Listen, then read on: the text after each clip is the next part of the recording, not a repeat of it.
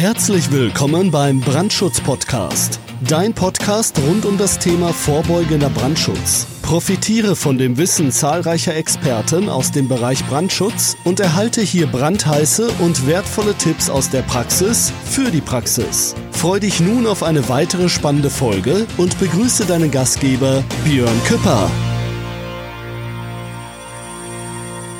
Ja, hallo und herzlich willkommen zu einer weiteren Ausgabe des Brandschutz Podcast.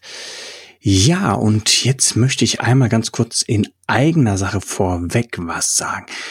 Wow, ich bin echt ein bisschen geflasht, weil ich hätte nicht mit so einer Resonanz gerechnet. Klar, ich habe gedacht, ich erzähle mal ein bisschen über das Thema Brandschutz, wieso, weshalb, warum, habe ich auch in der ersten Folge versucht zu erklären.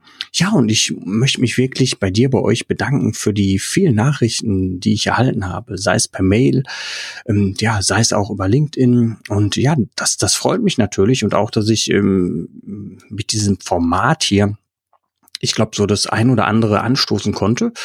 Und darum geht's mir, dass man miteinander Themen diskutiert, gerade Themen des Brandschutzes. Ne? Wie kann man Sachen, ja, wie kann man das bearbeiten, erarbeiten? Welche Möglichkeiten gibt es da? Und deshalb ist es ganz wichtig und mir ist es ganz wichtig, dass man das Ganze hier miteinander lebt. Und deshalb habe ich auch überlegt, wie können wir uns vielleicht ein bisschen vernetzen, das Ganze ein bisschen einfacher gestalten. Und deshalb habe ich einfach eine LinkedIn-Gruppe ins Leben gerufen. Jetzt ist die Frage, warum vielleicht LinkedIn? Meiner Meinung nach ist es die Plattform, wo man businessmäßig ähm, am besten Kontakte zurzeit austauschen kann. Hm, klar, es gibt noch Facebook, es gibt noch andere Formate, aber ich finde gerade im Business-Bereich ist LinkedIn sehr, sehr gut und ist noch nicht so überlaufen und vielleicht auch noch nicht ganz so zu mit Werbung gespammt wie, wie Facebook und deshalb finde ich ist LinkedIn das passende Format. Wenn du jetzt sagst, okay, die Gruppe hört sich interessant an, dann geh doch einfach mal auf die Webseite brandschutz-podcast.de und dort findest du auch den Link zur LinkedIn-Gruppe. Genau, kleines Wortspiel, aber es passt. Jetzt möchte ich aber auch nicht unnötig deine Zeit in Anspruch nehmen und wir werden direkt mit dem Thema starten. Und zwar Thema heute Notre Dame Brand. Brandschutz in Kirchen, gibt es sowas überhaupt? Ja, ich denke, ähm, selbst wenn du dich nicht wirklich täglich mit dem Thema Brandschutz befasst, ähm, hast du mitbekommen, dass am Abend des 15. April ja in Paris die Kathedrale Notre Dame gebrannt hat. Und ähm, was ist passiert? Ich war einen Tag später morgens bei uns direkt im Ort frühstücken und habe da ganz genüsslich meinen Kaffee getrunken und ähm, da habe ich auch schon ja Nachbar von mir getroffen und er sagte Mensch Björn, das ist schon heftig, was da passiert ist in Paris und ja, ähm, kann sowas auch bei uns passieren?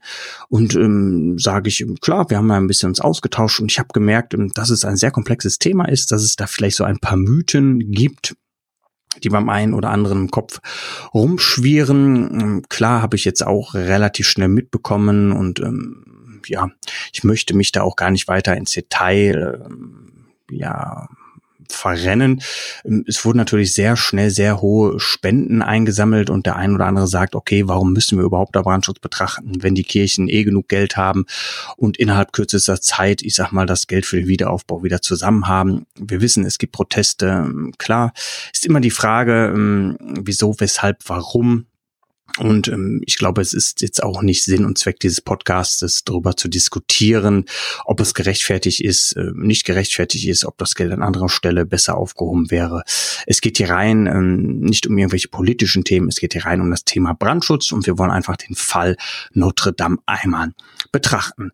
Bevor wir aber einmal einsteigen mit der Thematik, gehen wir mal so Step by Step durch. Was ist eigentlich Notre Dame? Klar, es ist eine Kathedrale in Paris, in Frankreich. Erbaut wurde dieses zwischen 1163 bis 1345 und das Ganze ist so aufgebaut zu deiner Vorstellung. Es hat zwei Türme, die sind ja 69 Meter hoch. Dann gibt's das lange Kirchenschiff, das hat ähm, die Ausmaße 130 mal 48 Meter und eine Höhe von 35 Meter. Und dann gibt's den sogenannten Vierungsturm. Und das ist der, der höchste Turm, den man auch dann in der Mitte sehen konnte. Und der hatte eine Höhe von 93 Meter. Und ja, nochmal so ein kleines zur Historie. Das Ganze wurde halt sehr viel auch aus Eichenholz gebaut und während der Bauphase war das Holz bereits schon über 100 Jahre alt. Also da sind wohl schon Eichenbalken, die zur Bauphase, also wir reden da bei 1163, die da zu diesem Zeitpunkt wo schon 150 Jahre alt gewesen sind. Also kannst du dir vorstellen, wie, ja, ich sag mal, alt das Holz zur jetzigen Zeit natürlich ähm, gewesen ist. Und ähm, ja, was ist passiert? Auch dieser hölzerne Vierungsturm, der ist natürlich zerstört worden und ist auch eingestürzt. Aber schauen wir uns jetzt mal an, was das Problem in Paris war und was auch das Problem vielleicht bei uns sein könnte, wenn eine Kirche brennen würde. Zu den Fakten in Paris am Einsatz beteiligt waren circa 400 Feuerwehrleute. Man hat den Brand versucht mit 18 Wasserwerfern zu bekämpfen was aber am Anfang wenig bewirkt hatte, ja, weil der Wasserstrahl kaum bis aufs Dach hinauf reichte. Man muss sich jetzt vorstellen, die Turmspitze in 93 Meter Höhe, das ist natürlich schon eine verdammte Höhe. Und ähm, ja, wie hat die Feuerwehr gearbeitet? Ja klar, die hat eigene Gerätschaften, identisch wie, ich sag mal, auch bei uns in Deutschland vorhanden mit normalen, in Anführungsstrichen, Drehleitern. Wenn wir jetzt so die klassische Drehleiter in Deutschland betrachten, ne, die hat ja eine Nennrettungshöhe von, da spricht man 23 Metern. Wenn man die jetzt etwas steiler aufstellt, kann man so knapp an die 30 Meter kommen. Jetzt hat man natürlich einen ein, ein Wasserwerfer oben dran, aber ähm, ja im Sinne der Brandbekämpfung ist es immer sinnvoll, von oben auf das Brandgut das Wasser abzugeben und nicht von unten hoch rein. Man hat natürlich auch ein bisschen Wurfweite, aber man steht auch nicht unmittelbar ans Gebäude. Das heißt, dass man nicht höher als 30 Meter kommt mit eigentlich einer klassischen Feuerwehrdrehleiter. Und jetzt sehen wir mal das geballte Ausmaß allein von Notre Dame 93 Meter Höhe. Und wir kennen auch unsere Kirchenhöhen. Das ist natürlich für die Feuerwehr sehr, sehr schwierig. Wie hat man sich da äh, versucht zu helfen? Man hat mit höhenverstellbaren Steigern gearbeitet. Und hm, selbst da reichten diese Steiger nicht ja, an die, an die Vierungshöhe von 93 Metern heran. Und ja, die Wurfweite und Reichweite des Wasserstrahls ist natürlich auch ebenfalls begrenzt. Man kann das Ganze natürlich ein bisschen durch erhöhten Wasserdruck vergrößern, aber das Problem ist natürlich auch, ähm, ja, je, je höher der Druck in den Schläuchen, desto weniger sind diese auch gut zu handeln und dann vor allem in der Höhe von fast 100 Metern ist das natürlich sehr, sehr schwierig und auch ein, ja, verdammt schwieriges Unterfangen für die Feuerwehr. Wie war's dann? Der Einsatzleiter schickte auch mehrere Personen ins Innere der Kirche und die Aufgaben der Feuerwehrleute bestand vor allem darin, diese Reliquien und Kunstwerke aus der Brennenkirche zu retten. Natürlich auch ziemlich gefährlich das Ganze, ähm, wenn man überlegt, was da hätte alles einstürzen können oder auch eingestürzt ist. Und aber dann auch die völlig richtige Entscheidung, dass die Einsatzkräfte vom Einsatzleiter zurückgeordert oder zurückgerufen wurden, als sich abgezeichnet hat, dass die ja Spitze oder dass der Vierungsturm einstürzen könnte. Logischerweise natürlich die völlig richtige Entscheidung, dort auch die Einsatzkräfte nicht unnötig einer weiteren größeren Gefahr auszusetzen. Was hat man dann gemacht? Sehr interessant. Es kam so ein Feuer ferngesteuerter Feuerwehrroboter zum Einsatz. Den hat man dann ins Innere vorgeschickt sehr interessant. Ähm, da habe ich jetzt ähm, für die deutschen Breiten gerade noch nicht wirklich so viele Informationen, ob es bei uns sowas auch ähm, gibt, ob ihr, ob du da schon Erfahrung mit hast, also auch gerne melden, wenn du sagst, okay, ich kenne da was, ähm, wir haben sowas bei uns schon erfolgreich mal getestet, das würde mich natürlich sehr interessieren, aber in diesem Fall natürlich auch völlig richtig, etwas ferngesteuertes in dieses Objekt zu schicken und nicht noch Menschenleben weiter zu gefährden. Thema Brandursache, ja, hm, ist die Brandursache bekannt?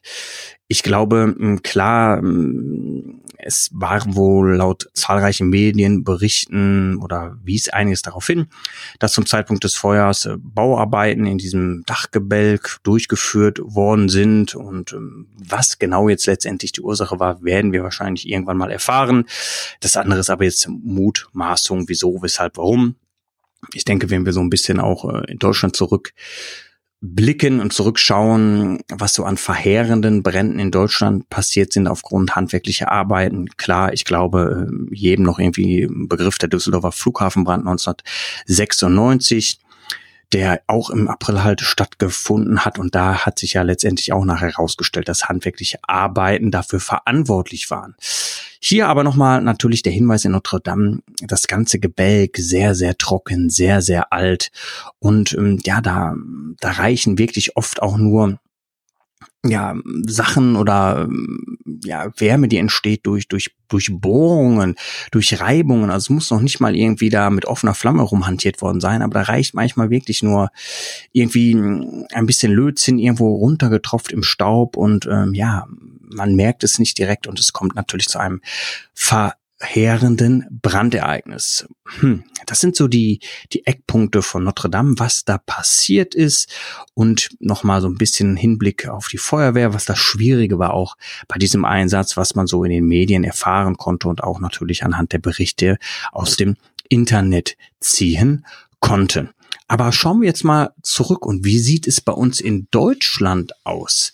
Kann sowas überhaupt passieren? Sind wir da vorbereitet? Oder wie ist auch so der, der bauliche Standard einer Kirche. Wie sieht es da auch von der Rechtslage aus? Und zwar ähm, habe ich ja gesagt, Brandschutz in Kirchen gibt es sowas überhaupt. Und in der Tat genießen Kirchen bei uns Sonderstatus. Mm, sie sind zum einen Versammlungsräume, unterliegen jedoch nicht direkt der Versammlungsstättenverordnung, weil sie den Gottesdienst gewidmet sind. Wo finden wir das Ganze? Wir reden am besten hier über die Musterversammlungsstättenverordnung und da finden wir direkt oft im Paragraph 1 direkt im Anwendungsbereich und da steht, die Vorschrift dieser Verordnung gelten nicht für Räume, die dem Gottesdienst gewidmet sind. Aha, okay. Jetzt werden wir gleich aber auch nochmal drüber sprechen, was vielleicht auch das Problem mittlerweile bei unseren Kirchen sind, ob es immer nur der Gottesdienst ist oder vielleicht auch andere Nutzungen einer Kirche. Und wie geht's dann weiter? Zum anderen zählt sie ja, laut den meisten Landesbauordnungen auch zu den großen Sonderbauten, weil sie mehr als 200 Personen fassen können. Und da wissen wir auch wieder, ja, dem Föderalismus geschuldet, das Bauordnungsrecht ist Ländersache. Also wie sieht es aus? Kirchen sind meist logischerweise sehr alt, sind immer das Wahrzeichen oft einer Stadt. Jahrhundertealte Tradition und ja, Kirchen sind also Bestandsbauten und genießen baurechtlich also Bestandsschutz. Das heißt, hm, Nachträgliche Bau- und brandschutztechnische Anforderungen können nicht mal eben ohne weiteres mal so gestellt werden. Und ähm, wichtig ist auch zu wissen, dass der Gesetzgeber in Kirchen nicht die wiederkehrende Prüfung der Bauaufsicht verlangt. Das ist auch nochmal ein kleiner Passus, den man wissen sollte, wenn man uns über das Thema Kirchen unterhält. Und jetzt kommen wir mal zum Punkt, was ist also das Problem? Die meisten Kirchen sind natürlich nicht ständig besetzt und das ist bei uns, denke ich, ähm, bei der kleinsten Dorfkirche angefangen bis zu irgendwelchen großen ähm, Domen, die wir stehen haben. Das heißt, wenn wir jetzt mal von der normalen Kirche ausgehen, wir werden uns gleich nochmal darüber unterhalten, ob es auch irgendwelche brandschutztechnischen Einrichtungen mittlerweile bei uns in Kirchen gibt. Aber das heißt, sie sind meist und auf keinen Fall eigentlich ständig besetzt. Das heißt, es ist immer schwierig mit der Brandfrüherkennung bei sowas.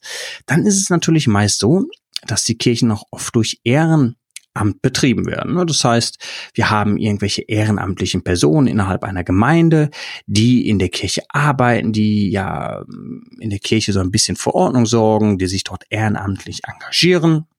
Und die haben auch meist Schlüsselgewalt natürlich, diese Personen. Aber das heißt auch, dass die Kirche sehr unregelmäßig bis auf vielleicht den äh, Gottesdienst oder zu den Gottesdienstzeiten besetzt ist. Ähm, dann natürlich haben wir in Kirchen immer hohe Brandlasten. Ja, man muss sich nochmal so eine Kirche anschauen, wie ist sie aufgebaut. Ne? Im, Im, Kirchenschiff haben wir meist ähm, die Bänke, auch aus sehr altem Holz.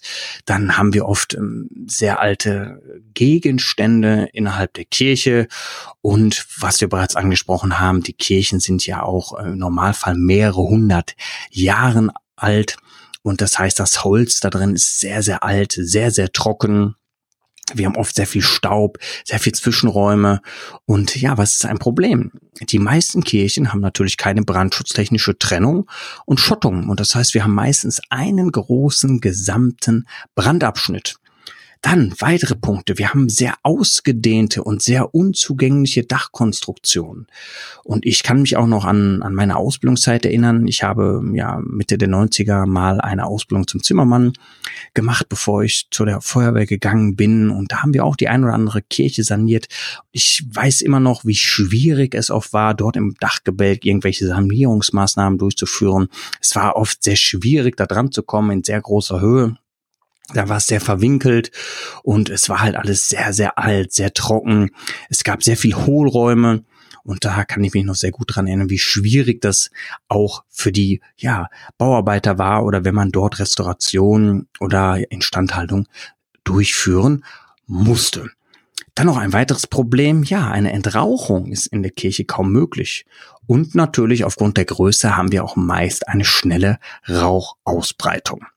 Dann ein großes Problem in Kirchen. Wir haben oft sehr schmale Rettungswege und Durchgänge. Jeder, der sich mal so ein bisschen mit der Versammlungsstättenverordnung beschäftigt, wie breit da unsere Rettungswege sein müssen. Und der schaut mal bei uns in die Kirchen, wie groß eine Kirche ist, welches Fassungsvermögen sie hat und schaut mal oft, wie eng die Durchgänge sind, ja, dann denke ich, muss man dafür nicht viel sagen oder dazu nicht viel sagen. Dann oft ein Problem, wir haben eine fehlende Sicherheitsbeleuchtung und meist auch nur ein Ausgang, der vorhanden ist. Oft gibt es Seiteneingänge, die sind irgendwie zugemauert, da ist irgendwas vor. Es sind irgendwelche Räume angeschlossen und ähm, ja, das ist ein großes Problem. Oft gibt es auch ähm, an Kirchen angeschlossene Räume, Fahrämter und es ist halt meist so, dass die auch wirklich nur einen Rettungsweg, sprich einen Ausgang haben. Ein Problem weiter, fast keine brandschutztechnische Infrastruktur. Oft haben wir da noch nicht mal Feuerlöscher hängen. Das heißt auch, wenn wir zum Beispiel einen Entstehungsbrand feststellen würden, haben wir noch nicht mal die Möglichkeit zu reagieren, weil schwierig natürlich ohne brandschutztechnische Einrichtung. Dann ein weiteres Problem. Wie ist es damals entstanden? Vor mehreren hundert Jahren sind die Kirchen ja als, als Wahrzeichen, als Prunkstück oft eines jeden Dorfes, einer jeden Stadt entstanden.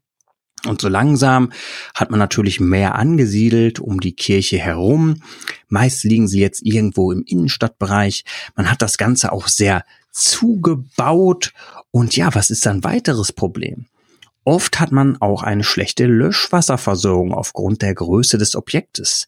Die Feuerwehr stößt natürlich sehr schnell an ihre Grenzen. Und da ist das Problem, man hat natürlich oft die Problematik als Feuerwehr, dass die Zufahren im Innenstadtbereich bei Kirchen sehr, sehr schwierig sind oder manchmal gar nicht vorhanden. Wenn wir mit einer Drehleiter arbeiten möchten, brauchen wir immer eine Aufstellungsfläche. Wir brauchen eine eventuelle Zufahrt. Das Ganze ist oft im Innenstadtbereich sehr, sehr schwierig wenn man mal so sich die meisten Kirchen anschaut, ist es wirklich leicht möglich, dort mit einem Drehleiter dran zu kommen. Ja, bei der einen oder anderen Kirche ist es kein Problem. Aber viele Kirchen, da ist die ganze Situation drumherum so verbaut, dass es für die Feuerwehr wirklich ein Problem ist, oft an diese Kirchen dran zu kommen, gerade mit Hubrettungsfahrzeugen, um natürlich im Falle des Falles, wenn der Dachstuhl brennen sollte, oben dran zu kommen. Und dann haben wir ja darüber gesprochen, dass ja die Kirchen oft sehr hoch sind wenn vielleicht nicht gerade das Kirchenschiff brennt, sondern noch der Kirchenturm, also noch höher, wir mit einer normalen Drehleiter bei der Feuerwehr sehr schnell an unsere Grenzen stößen und je größer natürlich dann das Fahrzeug ist, was wir aufstellen, um in eine höhere Höhe zu gelangen. Ne? Es gibt Gelenkmasten bei der Feuerwehr, die eine höhere Höhe haben. Es gibt natürlich sogenannte Arbeitsbühnen, die relativ hoch arbeiten können, aber die brauchen natürlich auch unten sehr viel Platz und sind auch sehr, sehr große Fahrzeuge, die ich mal nicht eben ohne Probleme unten auf jeder Stellfläche aufstellen kann. Dann, was haben wir denn heute noch so von Probleme bei einer Kirche? Ja, Kirchen werden auch immer häufiger als Konzertsäle genutzt. Und da ist jetzt die Frage, wir haben ja darüber gesprochen, Räume, die dem Gottesdienst gewidmet sind. Hm, da haben wir über die Versammlungsstättenverordnung was gehört. Jetzt ist natürlich die große Frage, was ist ein Konzert? Hm großzügig ausgelegt sagen wir jetzt vielleicht, okay, das gehört noch irgendwie ähm, zum Christentum, zum Glaube in diesem Bereich. Ähm, es kann man vielleicht noch ein bisschen verknüpfen, aber machen wir uns mal nichts vor. Die Frage ist, wenn Konzerte abgehalten werden in Kirchen, ja, ist es wirklich noch dem Gottesdienst gewidmet? Ne? Und äh, wir haben auch viele Kirchen, die ja vielleicht aufgegeben werden, die hm, geschlossen werden und die generell anders genutzt werden. Kommen wir aber gleich nochmal drauf. Aber wenn wir jetzt die Kirchen als Konzertsäle nutzen, ja, das sind dann Versammlungsräume, unterliegen aber nicht der Versammlungsstättenverordnung. Ähm, bei den Kirchen haben wir dann oft eine Mischnutzung. Ne? Also das heißt, was haben wir da irgendwie anliegen? Wir haben da ja, oft ein Kindercafé drin. Wir haben da manchmal ein Jugendtreff irgendwo auf der ersten Ebene noch abführend. Wir haben Gemeinderäume. Und ja, das Problem, wir haben da meist keinen zweiten Rettungsweg. Das ist wirklich ein Problem, wenn man sich die Kirche mal genauer betrachtet. Was ist noch ein Problem?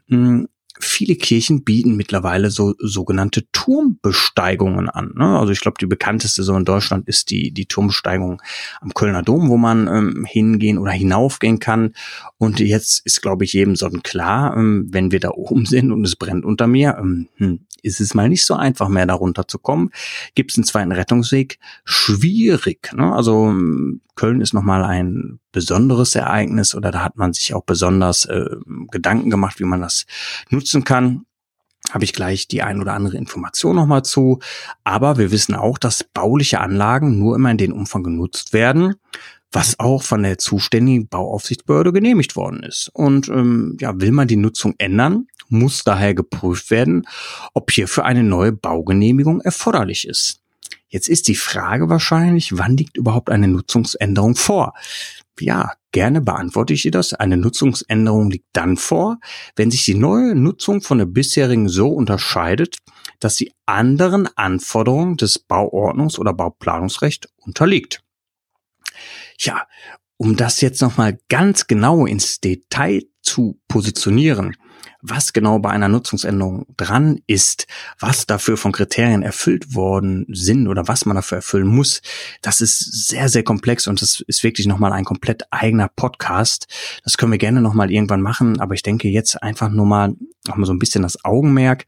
Was ist bei Kirchen, die so einer Mischnutzung unterliegen? Was ist mit einer Kirche, die nicht rein mehr zum Gottesdienst genutzt wird, sondern wo wirklich mal Konzerte stattfinden? Und dann noch eine ganz andere und entscheidende Frage ist, was ist mit Kirchen, die gar nicht mehr, ich sag mal, zum Gottesdienst benutzt werden, weil sie aufgegeben worden sind vom, vom Kirchenträger, sondern wo jetzt, ich sag mal, ja, ein Konzert daraus entstanden ist. Das gibt es ja auch immer mehr. Und das ist halt nochmal wirklich mit der Nutzungsänderung sehr, sehr komplex und da können wir nochmal eine separate Folge drüber machen. Ähm, fassen wir mal zusammen. Klar, Notre Dame haben wir gesehen, was die Problematiken sind. Ein sehr, sehr altes Bauwerk von der Substanz her. Und ähm, ja, die Problematik, wenn dort vielleicht Arbeiten stattgefunden haben, ist es relativ schnell mal passiert, dass wir dort eine Brandentstehung haben. Ne? Und das ähm, ist sehr, sehr schwierig. Dann gucken wir mal so ein bisschen bei uns. Gibt es überhaupt brandschutztechnische Ertüchtigungen von Kirchen? Gibt es sowas bei uns? Ja, das gibt es definitiv. Wir haben wirklich in einigen Kirchen Steigleitungen bis unters Dach. Und wir haben unterteilte Brandabschnitte. Und wir haben auch Flächen für die Drehleiter. Das ist halt sehr, sehr interessant. Wenn wir Steigleitung bis ins Dach haben, haben wir naja, eine Wasserversorgung, die wir bis oben relativ schnell aufbauen können als Feuerwehr. Wir können meist unten relativ einfach einspeisen, kommen dann relativ leicht ins Dachgeschoss und nicht das Dachgeschoss, aber ins Dachgebälk, können dort das Wasser entnehmen und mit der Brandbekämpfung beginnen. Und es gibt viele, viele Kirchen, die mittlerweile diese brandschutztechnischen Ertüchtigungen gemacht haben die gesagt haben, okay, wir machen uns Gedanken. Es gibt Kirchen, die auch mal drüber nachgedacht haben, Brandschutztüren einzubauen, gerade oft so im Bereich des, des Kirchturmes zum Kirchenschiff. Da ist oft alles sehr, sehr offen kann sofort durchziehen. Und da hat man sich Gedanken gemacht, auch oft schon und Brandschutz- oder Rauchschutztüren eingebaut. Es gibt Kirchen, die haben auch schon mittlerweile eine Brandmeldeanlage. Und ähm, jetzt muss man sich vorstellen, man kann jetzt schwierig oder normalerweise nicht in, in den historischen Deckengemälden mal eben äh, ein bisschen durchbauen und da irgendwelche Rauchwarnmelder installieren. Relativ schwierig. Und ich denke, das ist dann auch nicht mehr wirklich so zielführend. Aber es gibt natürlich die ein oder andere Möglichkeit, gerade hier Linearmelder, die sind natürlich sehr gerne in Kirchen genutzt, die quasi salopp gesagt den, ja, den, den Luftraum, die, die Distanz im oberen Bereich überwachen und sollte dort ja, Rauch aufsteigen, würden diese quasi wie so eine Art Lichtschrankenprinzip Alarm auslösen. Und da kann man natürlich auch große Bereiche mit überwachen und man muss nicht irgendwas mit Melderköpfen ja, was heißt verschandeln oder die einfach irgendwie unter die Decke schrauben. Und ähm, Klar, viele Kirchen haben auch vorbildlicherweise mittlerweile Kennzeichnung von Rettungswegen. Die haben eine Flucht- und Rettungswegbeleuchtung. Das ist auch ganz, ganz wichtig. Feuerlöscher sind auch in vielen Kirchen mittlerweile heute vorhanden. Hier empfehle ich auch definitiv mal drüber nachzudenken, welches Löschmittel sollte der Feuerlöscher haben. Ist Pulver da so zielführend? Haben wir wirklich oft mit der Brandklasse C zu tun? Meist nicht. Empfehlenswerter wäre natürlich hier meist auf einen Schaumlöscher oder auf einen Wasserlöscher zurückzugreifen. Da denke ich, hat man schon die meisten Brände gerade in Kirchen mit erstmal eingefangen. Aber wenn man die hat, ist es, denke ich, schon mal sehr, sehr sinnvoll. Dann noch ein Kriterium. Kirchen, haben wir gesagt, sind sehr, sehr alt. Kirchen werden heute aber auch etwas, ich nenne es jetzt mal von den Medien her, ja etwas aufgerüstet. Das heißt, wir haben äh, Projektoren drin, wir haben Mikrofonanlagen drin, wir haben irgendwelche Projizierungsanlagen drin und ähm, das heißt auch die elektrischen Anforderungen in so einer Kirche sind ein bisschen höher als vielleicht mal wo die Elektrotechnik eingebaut worden ist. Und ist die Frage, ist es noch immer auf dem neuesten Stand der Technik oder ist es noch was ganz Altes, irgendwie mit klassischer Nullung? Gibt es ähm, sowas noch in Kirchen? Und da ist die Frage, wenn man das irgendwie früher noch an so einer 3x1,5er Leitung alles drangehangen hat, äh, weil man nicht wirklich viel brauchte in der Kirche und meist sogar noch mit Kerzen nicht gearbeitet hat und jetzt heute aber viel mehr dran hat, sind die Leitungen eigentlich dafür noch ausgelegt. Also Überprüfung der elektrischen Anlage macht es Sinn, da mal drüber nachzudenken bei vielen Kirchen. Ähm, das ist, denke ich, auch ein Punkt. Gerade wenn man so überlegt, wenn die Leitungen im, im Dachgebälk irgendwo laufen, wo wir alles sehr trocken haben, sehr staubig haben. Und da ist, denke ich, auch mal sinnvoll, über sowas nachzudenken. Wie sieht es mit elektrischen Anlagen gerade in Kirchen aus? Dann natürlich habe ich gerade einmal angesprochen, diese Kirchturmbesteigungen, in dem Fall auch der, der Kölner Dom, das heißt sehr hoch das Ganze. Ähm, man geht natürlich einen Weg hoch und es ist relativ schwierig da natürlich, wenn es da drunter brennen sollte, wieder runterzukommen. Da hat man sich natürlich Gedanken gemacht und äh, es gibt ja auf jeden Fall ein Brandschutz- und Evakuierungskonzept für den Turm des Kölner Doms. Man hat dort auch zum Beispiel mh, hm, sehr viel mit, mit anlagentechnischen Brandschutz gearbeitet. Man hat zum Beispiel die die Melder nicht direkt unter den Decken gedübelt, sondern das ist quasi mit so einer Art Spreize. Man hat es gespreizt zwischen der Wand und hat dann an dieser Spreize den Melder aufgehangen. Also hat jetzt nicht das, das Bauwerk irgendwie damit beschädigt. Und äh, da hat man sich sehr viel Gedanken gemacht, das natürlich brandschutztechnisch zu ertüchtigen, um natürlich ganz klar auch eine Brandfrüherkennung zu haben und natürlich auch immer nur eine gewisse Anzahl an Personen nach oben zu lassen. Und gerade wenn man sowas plant, dass man äh, solche ja, solche, ich sag mal, Aussichtsplattformen nutzen möchte, dann sollte sich da die Kirche, der Betreiber, wer auch immer natürlich im Vorfeld Gedanken machen, wie man damit umgeht. Das heißt, was ist aus meiner Sicht das Einfachste. Sollte man jetzt in Panik verfallen, sind die Kirchen alle unsicher, ähm, muss man jetzt da wahnsinnig viel in Sachen Brandschutz tun. Ich denke, man sollte einfach überlegt und besonnen vorgehen. Also ich glaube, wir wissen auch, dass man jetzt nicht irgendwie in den jahrhundertealten Kirchengemälden eine Sprinkleranlage durchbohrt und irgendwie die Sprinklerköpfe von oben runterhängen lässt. Ich glaube, das wäre auch nicht zielführend. Ich denke, womit könnte man anfangen? Da Kirchen sehr viel ehrenamtlich betrieben werden, denke ich, ist für mich schon mal der einfachste Weg, dass man sich als, als Kirchenträger einfach mal oder als Kirchenvorstand, der dafür natürlich letztendlich auch äh, verantwortlich ist, Gedanken macht und den organisatorischen Brandschutz mal etwas unter die Lupe nimmt. Sind vielleicht bei uns Feuerlöscher vorhanden? Was sind eventuelle Gefahren, die bei uns auftreten können? Ne, ähm, was was könnte bei uns passieren? Haben wir Feuerlöscher? Und dann ist die Frage, kann jeder von uns, der vielleicht im Gottesdienst mitwirkt, im Bereich des Kirchenvorstandes oder auch im Bereich der ehrenamtlichen Kräfte, kann der damit umgehen? Macht es vielleicht Sinn, mal eine Brandschutzunterweisung, eine Brandschutzschulung für das Personal zu machen? Macht es Sinn, sich mal an einen Tisch zu setzen, ähm, und zu überlegen, was könnte bei uns passieren? Macht es Sinn, vielleicht mal die Feuerwehr aus dem Ort einzuladen und zu überlegen, was ist aus eurer Sicht sinnvoll? Was, was könnten wir machen? Wie viel Platz braucht ihr? Macht es Sinn, mal hier in der Kirche zu üben? Was sind für euch so die wichtigsten Punkte? Wo stellt ihr euch auf? Was, was ist für euch wichtig? Ich denke, das heißt, organisatorisch kann man heutzutage schon sehr viel lösen und ähm, das ist erstmal der wichtigste Punkt, weil da kann man meiner Meinung nach am allerersten und am schnellsten was erreichen. Dann natürlich macht es Sinn zu überlegen, okay, wie, wie sieht's bei uns aus? Macht es Sinn, irgendwas am anlagentechnischen Brandschutz zu machen? Welche Möglichkeiten haben wir? Vielleicht klar auch eine Frage des Geldes, aber was macht bei uns Sinn? Eventuell hole ich mir dort mal Unterstützung von jemanden, der aus dem Bereich Brandschutz kommt, der da beraten, unterstützen kann. Ganz klar, denke ich, das macht auf jeden Fall Sinn, aber die Wichtigkeit des organisatorischen Brandschutzes, denke ich auch, sollte in Kirchen etwas höher betrachtet werden und man sollte da auch mal einfach mit anfangen, weil es ist der einfachste und schnellste und ich denke auch der effektivste Weg. Ja, dann würde ich mir überlegen, was ist, wenn bei uns Bauarbeiten durchgeführt werden? Okay, ja, hm, was sind es für Bauarbeiten? Wir wissen oft ähm, im Bereich vom betrieblichen Brandschutz, dass es ähm, eine Überlegung gibt, wenn ich zum Beispiel feuergefährliche Arbeiten mache, ähm, die darf ich nicht mal eben an jeder Stelle eines Werkes durchführen Manche arbeiten damit sogenannten Schweißerlaubnisschein oder Heißerlaubnisschein. Und da wird natürlich im Vorfeld geprüft. Ich muss die Arbeit anmelden. Was möchte ich da machen? Da wird überlegt, muss ich jetzt wirklich mit der Flex rumhantieren? Kann ich vielleicht auch die Säbelsäge nehmen? Und ich glaube, ähm, da sollte vielleicht auch, wenn ein Architekt diese Umbaumaßnahme der Kirche betreut oder irgendjemand, der als Bauleiter verantwortlich ist, einfach mal überlegen.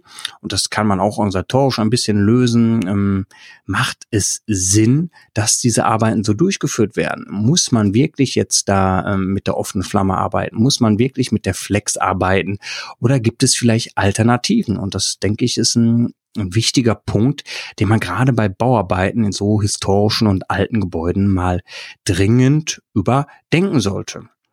Gibt es Grund zur Panik? Ähm, ich denke definitiv nein, aber man sollte einfach mal, ja, bei der Basic anfangen und sich darüber mal Gedanken machen. Also wie bei allem erstmal meiner Meinung nach sollte man eine Bestandsaufnahme machen, welche Gefahren können insbesondere bei einem Brand in diesem Objekt entstehen. Und ja, dann klar geht's immer weiter. Umfassende, aussagekräftige Brandschutzkonzepte, Kompensationsmaßnahmen und ich denke aber auch immer sollte man betrachten, dass es Maßnahmen und Lösungen sein sollten, die in historischen Bauten angebracht sind. Ne? Wir reden jetzt nicht über irgendwie eine Industriehalle, wo man alles einfach unter die Decke ziehen kann. Also ich denke auch dieser Baustil und ähm, auch das ganze Besondere sollte natürlich da erhalten bleiben. Und es ist nicht immer so einfach, da muss man sich ein bisschen Gedanken zu machen, denke ich. Und das, das kommt mal nicht eben von der Stange. Aber ich denke, es ist ein sehr, sehr wichtiges Thema. Ja, das war so ein bisschen die Zusammenfassung vom Brand Notre Dame. Meine Meinung dazu. Und jetzt würde mich natürlich interessieren, was hältst du davon? Wie siehst du das? Ist das Thema irgendwie komplett unbegründet, ähm, weil so oft brennen ja diese historischen Bauten gar nicht oder Kirchen. Wie siehst du da das Ganze? Hast du da Erfahrungen zu? Und ich muss sagen, ich habe da eine sehr, sehr gute ja, Fachlektüre zu gefunden, und zwar ist die von Herrn Silvester Kabbert. Und er hat sich da, ja, es ist ein sehr, sehr aussagekräftiges Buch, finde ich. Und da geht es um die Maßnahmen im Denkmalschutz und da gibt es auch Beispiele zu. Und da finde ich, sind sehr, sehr viele und wichtige, interessante Punkte zu diesen Themen gerade drin.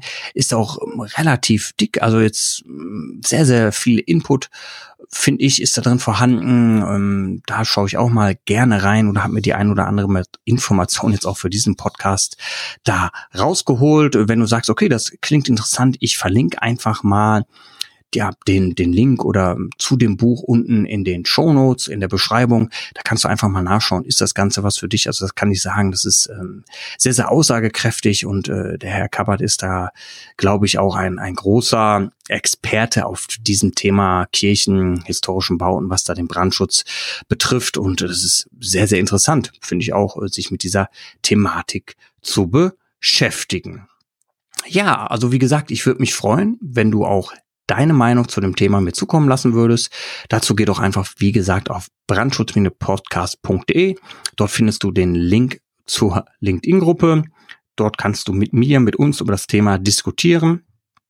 Klick einfach da drauf, trete der ganzen Sache bei und ich denke, wir können das ganze Thema Brandschutz miteinander leben. Das ist mir sehr, sehr wichtig, dass wir hier miteinander arbeiten, dass wir auch klar diskutieren. Diskussion ist immer wichtig, finde ich, und wertvoll, aber das Ganze sollte natürlich immer respektvoll und konstruktiv sein und äh, ich denke, das versteht sich aber von selbst.